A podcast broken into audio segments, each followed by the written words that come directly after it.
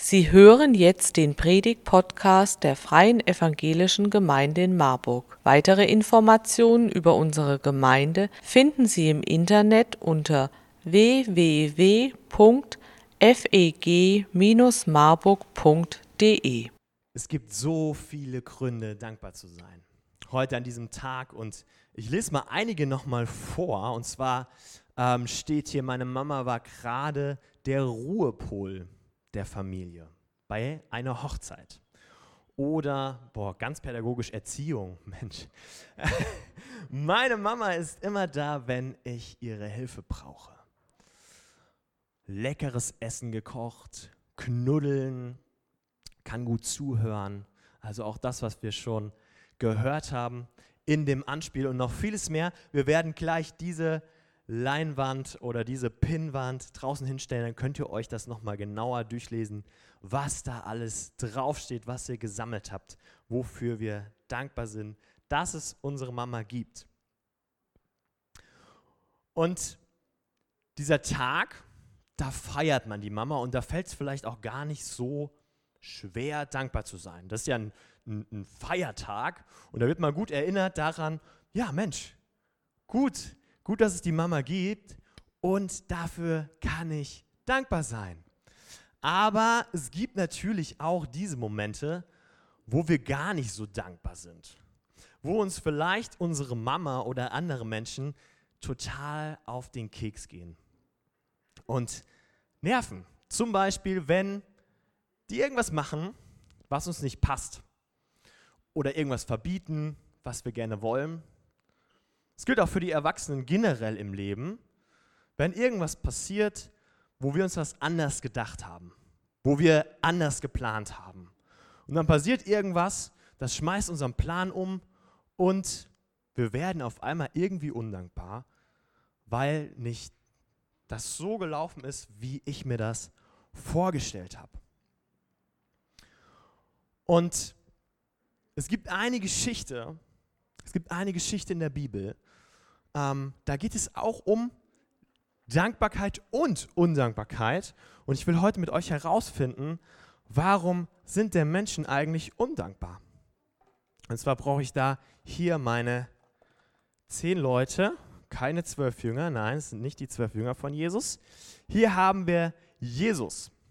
Und Jesus war unterwegs auf, auf einem Weg nach Jerusalem und zog so durch das Grenzgebiet, für die, die es interessiert, von Samarien und Galiläa und kam dann in ein Dorf. Und dort begegneten ihm zehn, zehn Menschen, zehn besondere Menschen. Zehn ganz besondere Menschen. Und zwar waren diese Menschen, deswegen stehen die auch hier so ein bisschen auf Abstand, nicht wegen Corona, damals gab es das in der Form noch nicht, aber die hatten eine andere Krankheit und zwar hatten die Aussatz. Bei Aussatz, da wird die, die Haut ganz fleckig. Und das Problem bei Aussatz ist auch, was diese Menschen hier hatten, diese zehn, ähm, da wird man unrein. Das heißt, wenn auch andere die anfassen, dann werden die unrein. Ähm, das heißt, die sind auch vor Gott nicht mehr, ähm, also nicht mehr rein. Und ähm, da hilft leider auch kein Waschen. Und dann ist es blöd, wenn man diese Krankheit hat.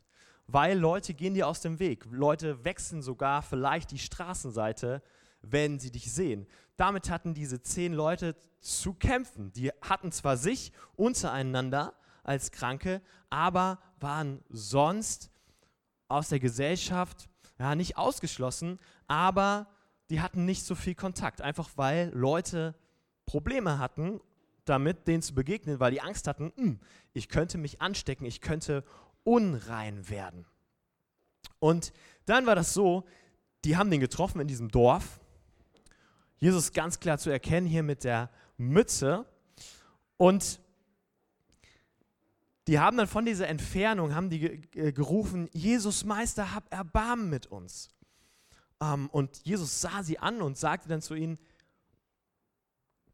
eigentlich würde man erwarten, ja, okay, hab ich, ihr seid geheilt. Nein, er sagt, geht und zeigt euch den Priestern, also den besonders frommen Leute der damaligen Zeit, könnte man vielleicht heute mit Pastoren vergleichen. Ähm, das ist das, was denen am nächsten kommt. Dass die haben für quasi ähm, Menschen vor Gott gestanden und ähm, haben auch eingestanden für die und haben für die gebetet, genau, und ganz viele andere Sachen gemacht. Und die, die haben sich also auf dem Weg gemacht. Jesus hat die weggeschickt, okay, und die waren dann auf dem Weg und ähm, haben sich wieder abgemacht und haben gesagt, okay, wir gehen jetzt, wir gehen jetzt alle zu den Priestern und zeigen uns alles klar, machen wir. So. Und dann sind die, da steht da, auf dem Weg sind die gesund geworden. Wenn du die übrigens nachlesen willst, die Geschichte findet ihr in Lukas 17 ab Vers 11. Und dann sind die gesund geworden auf dem Weg zu den Priestern. Und ein einziger, der kam zurück. Ein einziger kam zurück. Das ist dieser Herr, der kam zurück zu Jesus und hat sich bedankt. Und hat Gott gelobt, weil er gemerkt hat, wow, Gott hat mich geheilt. Ich habe keinen Aussatz mehr. Ich bin geheilt. Wie cool ist das denn? Da ist gerade ein Wunder passiert. Und das hat dieser Jesus gemacht. Und ich kann jetzt Gott nur loben. Und er hat sich bei Jesus bedankt, ist sogar auf die Knie gefallen. Ich habe die Sätze jetzt mal hin. Auf die Knie gefallen und hat sich bedankt. Und Jesus hat, hat gefragt, ey, Moment mal, hä, habe ich nicht eben zehn Leute geheilt? Warum sind nicht alle neun hier? Und interessanterweise ist der hier auch ein Samariter.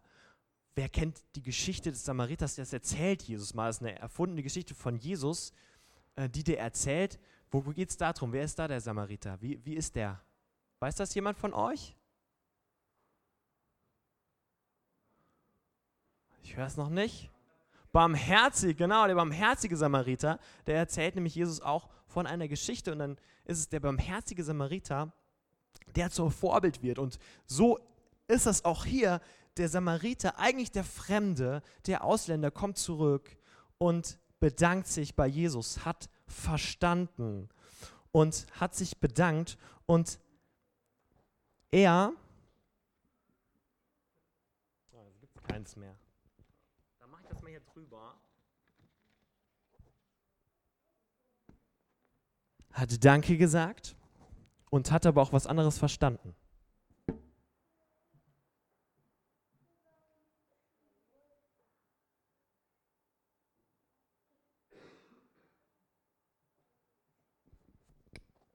Der war die, der Einzige, der die Schönheit darin gesehen hat, der verstanden hat, warum bin ich gerade eigentlich heil geworden? Und wir wissen gar nicht, also bei Dankeschön, ne, da geht es auch um die Schönheit zu sehen. Die Schönheit heute zu sehen, hey, wir haben Mamas. Ähm, aber es gibt ja noch viel, viel mehr Schönheit. Und die anderen waren irgendwie blind dafür. Waren irgendwie blind für diese Schönheit, die von Gott kam, die von Jesus kam. Und das wissen wir nicht, warum das so ist. Warum war das so?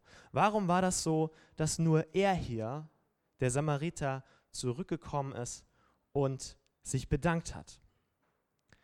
Es könnte sein, dass zum Beispiel er hier, dass dieser, dass dieser Aussätzige stolz hat, zu stolz war. Hm, was passiert denn, wenn ich zurückgehe und mich bedanke? Vielleicht kennt ihr das. Falscher Stolz. Oder vor allem vielleicht die Erwachsenen. Oder, oder der hier der,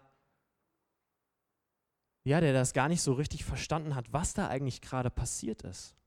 Und der die Schönheit gar nicht sehen kann, weil er viel zu sehr damit beschäftigt ist, was ist eigentlich gerade mit mir passiert.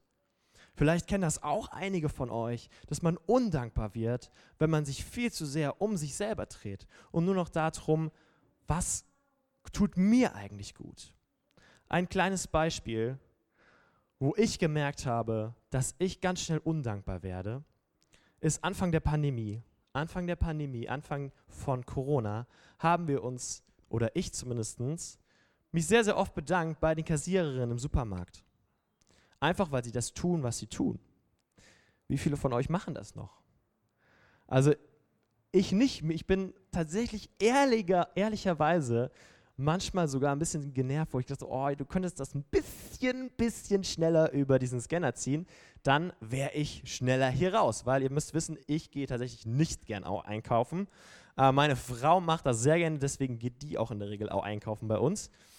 Ähm, aber wo ich gemerkt habe, boah, wie schnell werde ich denn undankbar? Wie schnell werde ich denn für ganz, äh, ganz simple Sachen einfach undankbar und sehe nicht mehr die Schönheit und vergesse mich zu bedanken.